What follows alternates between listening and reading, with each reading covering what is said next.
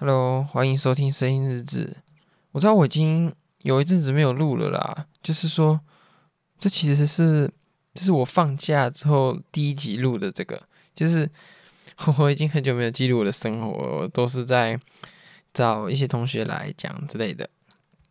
好，其实我今天想要录这个，是想要去分享一下我上礼拜去看了不义遗址的一个活动的一些心得。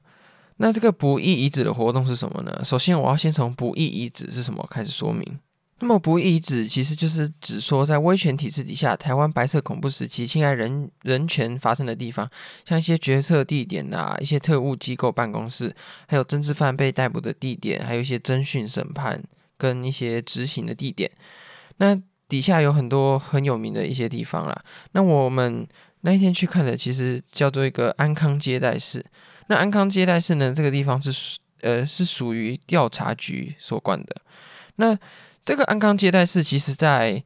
二零零九年的时候，就有苹果日报的记者发现。哎，我要先说，那时候发现这个记者，其实就是我的阿伯，就是我的大伯，就是真的是我的亲戚这样子。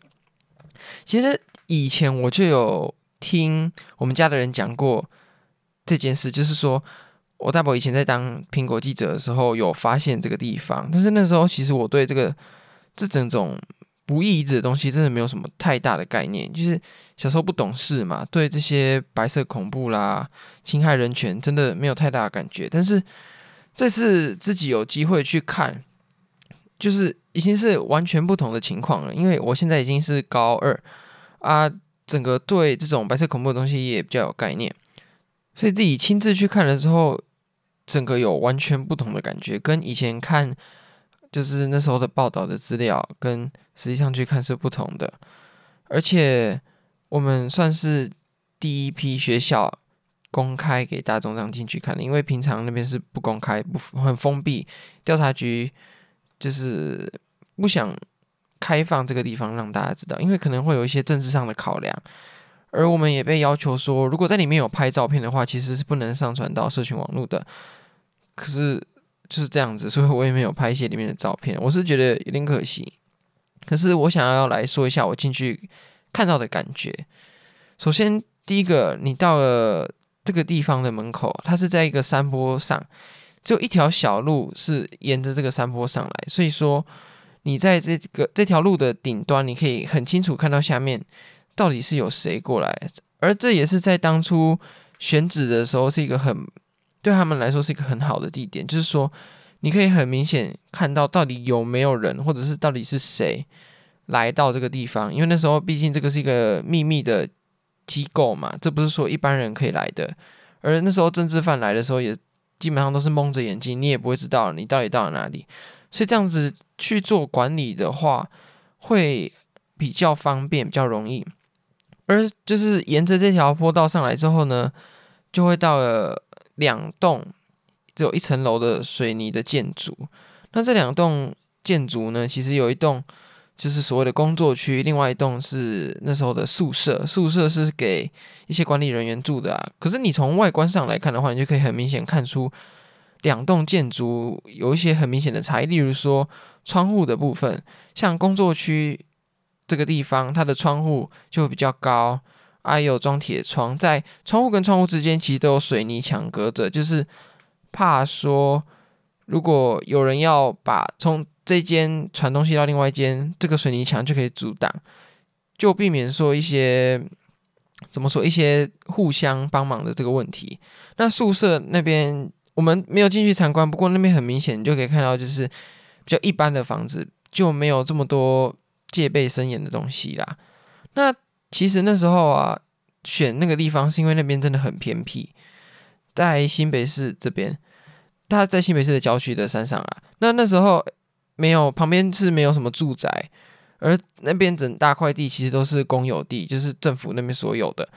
那我们现在去看的话，其实旁边会有一栋比较高的的透天，可以直接看到。整个这个安康接待室里面的所有状况，可是，在以前戒严时期的时候，那栋房子其实是不存在的。那周遭真的是非常荒凉，就是说，你就算被送到这边来，你也不知道要逃去哪里。那时候就是要营造这种恐惧的气氛吧，就是那时候那个老师跟我们讲的。好，那接下来我们先进去的地方叫做工作区。工作区是什么呢？其实光是从这个名字来看，是一个很正常吧，就像是安康接待室这个名字，非常的不像是一个侦讯机构会有的名字，因为它这么取，其实就是说去美化它这个地方的。的名声吧，因为毕竟你也知道，这个地方是来处理一些比较黑暗的东西。那这个地方呢，其实是比较最前期的侦讯的部分，就是说一开始如果你被抓到的话，可能会被送到警察局，或者是就是送来这个地方，这是一个侦讯的地方。所以你一进去这个工作区，它里面就是有一间一间的侦讯室。那这些侦讯室其实每一间都是墙壁都是用吸音棉，天花板、地板都是软的，就是你一进去，你就可以感觉到那种安静的感觉，就跟在走廊是完全不一样的。他那时候这么做是为了说，在里面征讯的时候，就是可能你大叫，隔壁也听不到，有点类似这样的概念。那很特别的地方就是说，其实那个。讲解的老师跟我们说，每一间房间的天花板其实都有秘密安装一些录音设备。那些录音设备就是说，你可能独处的时候，或者是怎么样，就是去记录你到底说了什么话。所以就是说，这些监控你的方式真是一直存在啦。就是应该说那时候就是这样一直要监控你。可是你看，他还是要把名字取得这么好听，就是说。你在做坏事，还是会怕别人发现这样。那基本上看完了工作区之后呢，就会沿着一条看似地下室的楼梯，走到所谓的疗养区，就是关犯人的地方，就是讲监狱这样子。它这个类似地下室的的这个怎么说的这个设计啊，其实就是说让你觉得是一个更恐怖的地方，因为。它其实不是真的地下室，它只是就是山坡的那个高低起伏去用的一个两边不同的，可是它会让你感觉真的很像一个地下室，因为你就是走下去，经过一条走廊，那条走廊完全是黑暗的。那这样走过去，你到一个另外一个建筑，你就会觉得哇，你好像真的来了个地下室。可是事实上并不是，事实上就是说你只是到了地势比较低的地方而已。那这个疗养区。里面就是有一间一间的牢房，那每间牢房也有点类似侦讯室这样，里面都是用吸音棉，天花板也是吸音棉，地板也是软的。那其实现在进去的话，你还是可以感觉得到当初那种，因为它算是蛮原汁原味的，它就是荒废在那边，它没有去拆或者是去做一些整理，就是很乱。但是你可以看到那个牢房的原貌。但还有一个东西就是说，你现在去看，整个都是黑黑暗暗的，很像废弃鬼屋这样。可是依照当初一些受难者的说法，里面去一整天就是二十四小时，全部都是灯，全部都是开着，都是很亮这样子。这也就是比较像是监狱管理的样子，也不会让你知道里面的时间到底是怎么过的，就是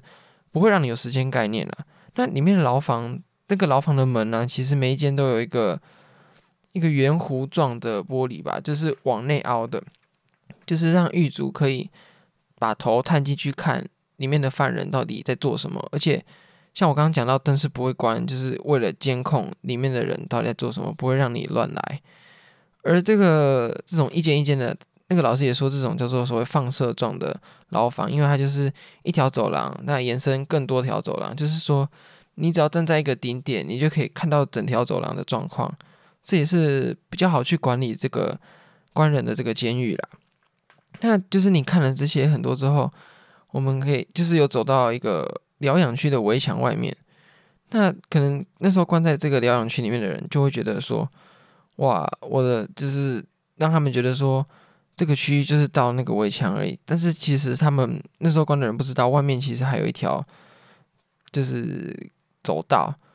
它是一个开放式的，就是说你走在那边是在围墙外面的世界。那在围墙外面，其实，在疗养区的两个顶点，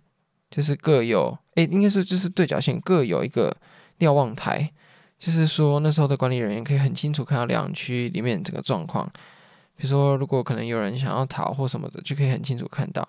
而且就算他们要逃出来，旁边其实就是一条溪，那那个高低差其实也有很高，就是说你就算逃了，你也逃不掉，你逃到围墙外面，你也是跑不掉。所以说，你真的看到这个地方的时候，你走进去，你就可能就会开始想一下，如果你当初是被抓到那边去的话，你会有什么感觉？而且我们现在去参观的是以自由之身的身份进去看，所以那种恐惧其实没有那么深。但是说，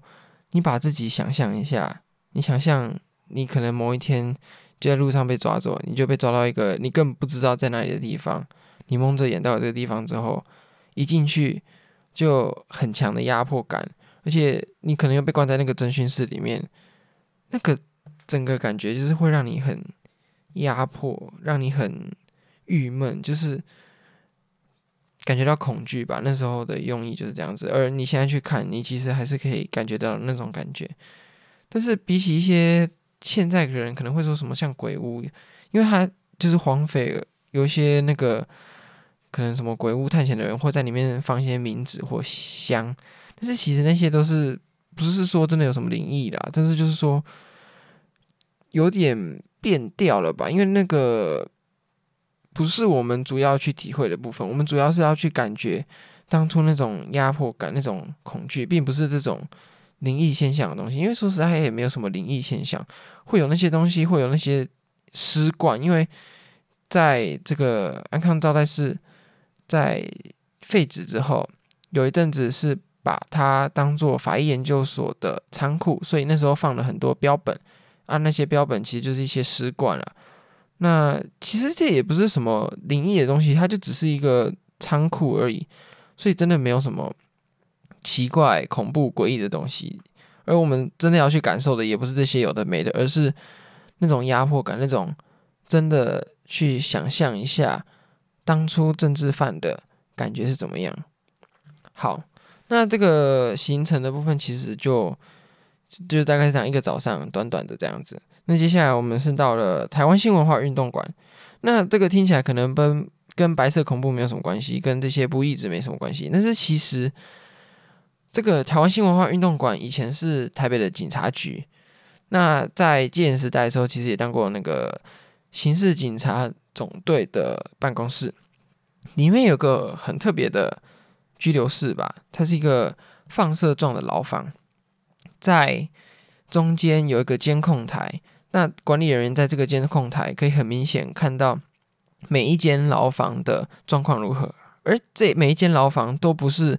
方形的，也不是圆形的，它不是一个规则的形状，它是像它是有点类似一个扇形，所以说这个监控台是在圆形，就是看出去每一个扇形这样子，很明显可以看到每一间到底是怎么样。那在这个地方有一个很特别的东西叫做水牢，水牢其实就是当初一些惩罚犯人的一个。工具啦，水牢是什么？它不是真的说把你淹死，它就是在一个有点往下的地方，在里面会灌水，灌到大概一百二十公分高这样子。但是里面的空间不会让你站直，所以就是你要一直弯腰，那泡在水里面，让你有恐惧的感觉这样子啊。活动也不是这么自由，就是在里面，这也算是一种折磨，但是也不是水刑。可是这个整个东西也算是一种刑求啦。那这种放射状的监狱，其实，在很多地方都有。那这个算是把管理的人力最精简，但是你的管理的人又可以最多的一个情况。其实，就是看了这些实际上的东西之后，我不知道大家会不会都很有感触。但是对我来说，可以真的去体会当初在这种白色恐怖时期受到那种压迫。受到受难的那些人到底是什么样的感觉？其实对于去了解转型正义是一个更有更直接的一个方法吧。我只能这样讲，就是说你比较容易去体会那个感觉到底是如何，不会说只会被一些政治人物的话术去说转型正义是不好或者是好。你要真的去体会，你才能去感觉到一些。当真正的东西，一些比较像是真相的东西，那在台湾新文化运动馆里面，其实也有一个特别的展览，就是促转会社会对话展一个行动推广计划，还是做彼时影未来光，里面有提到一些转型正义的一些发展啊，在台湾的一些东西。其中我看到一个令我印象真的特别深刻，就是一个叫做许习图的这个案子。这个案子其实就是当初在戒严时期的时候，有一个叫做许习图的一个学生，他就是有筹组一些学生组织，那被国民党盯上之后，就被挂上一个颠覆政府的这个罪名，就是去抓起来审理这样子。那在过程中有受到刑求，所以他的精神状况出了问题。就是后来也被诊断出说有当初就是有送去检查，有诊断出精神分裂症。那虽然说这个东西好，这不重点，就是说他诊断出了这个精神分裂症之后，当初的那个军法的那个审判的这个单位，其实就有人写公文。那因为那时候军军事审判其实都要写公文给总统看，也就是蒋介石，他就写了一份公文说，其实他觉得这个许习图。因为他的精神状况关系，而也按照当初法律的规定，应该要暂停审理这个案子。那这样呈上去之后，你也可以看到那个蒋介石有用他自己亲笔这样批，他就亲自批示说，这个人就是说一定要给他判死刑啊，不管怎么样。可是你从这边很明显就可以看到，以前司法并不是独立的，算是大家都知道的事。可是很多人就是说，哦，当初。就是需要这些法律什么的，可是从这个地方你很明显可以看到，是蒋介石直接去干预司法审判，这个其实就有很大的问题，而很多人就是没有真的去了解这些东西，而只是说听一些政治人物的话讲而已，所以就是没有真的去接触这些东西的话，很难去了解转型正义是什么。如果你没有去真的去了解，真的去看的话，你很容易就被牵着鼻子走，你就只是沦为一个选票，就是被这些政治人物操控的工具而已。虽然说我也没有选票啦，可是对我来说，这个东西真的就是一个真相，一个应该被大家知道的东西。所以，我今天讲这些心得，其实就是说，我觉得就是像我之前讲过很多次，我觉得这些真相应该是要被人知道、被大家看见、被讨论，而不是就是沦为一种工具。那也有讲到这些不义子的部分，很多东西、很多档案其实都没有公开，很多地方都没有被发现。就是当初这些单位，有些应该说有些单位到了现在还是不愿意公开很多资料啦。那这部分的原因其实我也不是很清楚。而促转会在今年五月也要解散，所以就是说很多东西在促转会结束之后到底要怎么办，其实就是要透过大家努力。如果没有人关注这个议题的话，其实。他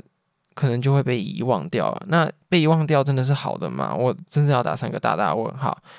我们看这些东西，其实不是要去忽视它，而去我们要正视它，去真的了解这是发生什么，我们才能去真的好好的去看这些历史，才能避免说我们以后再发生类似的事情。因为这些东西真的是很多人用自己生命去换来的自由。真的，所以就是简单讲一下，这就是我的心得啦。虽然说这期吧，可能听起来有点严肃吧，可是就是记录一下我去看这个不义子的这趟旅程的一些东西吧。那其实我还蛮推荐台湾新文化运动馆，因为它那边整理的还蛮棒的。我以后有机会还会再去看，因为那边有展一些日治时期台湾议会设置请愿运动，一些台湾新文化运动的一些东西。其实还不错，就是对一些台湾历史有兴趣的人可以去看看。那对于这个转型正义的部分，其实也是可以去看看的，因为它不只是日治时期，因为这个是一连串的东西，所以就是说，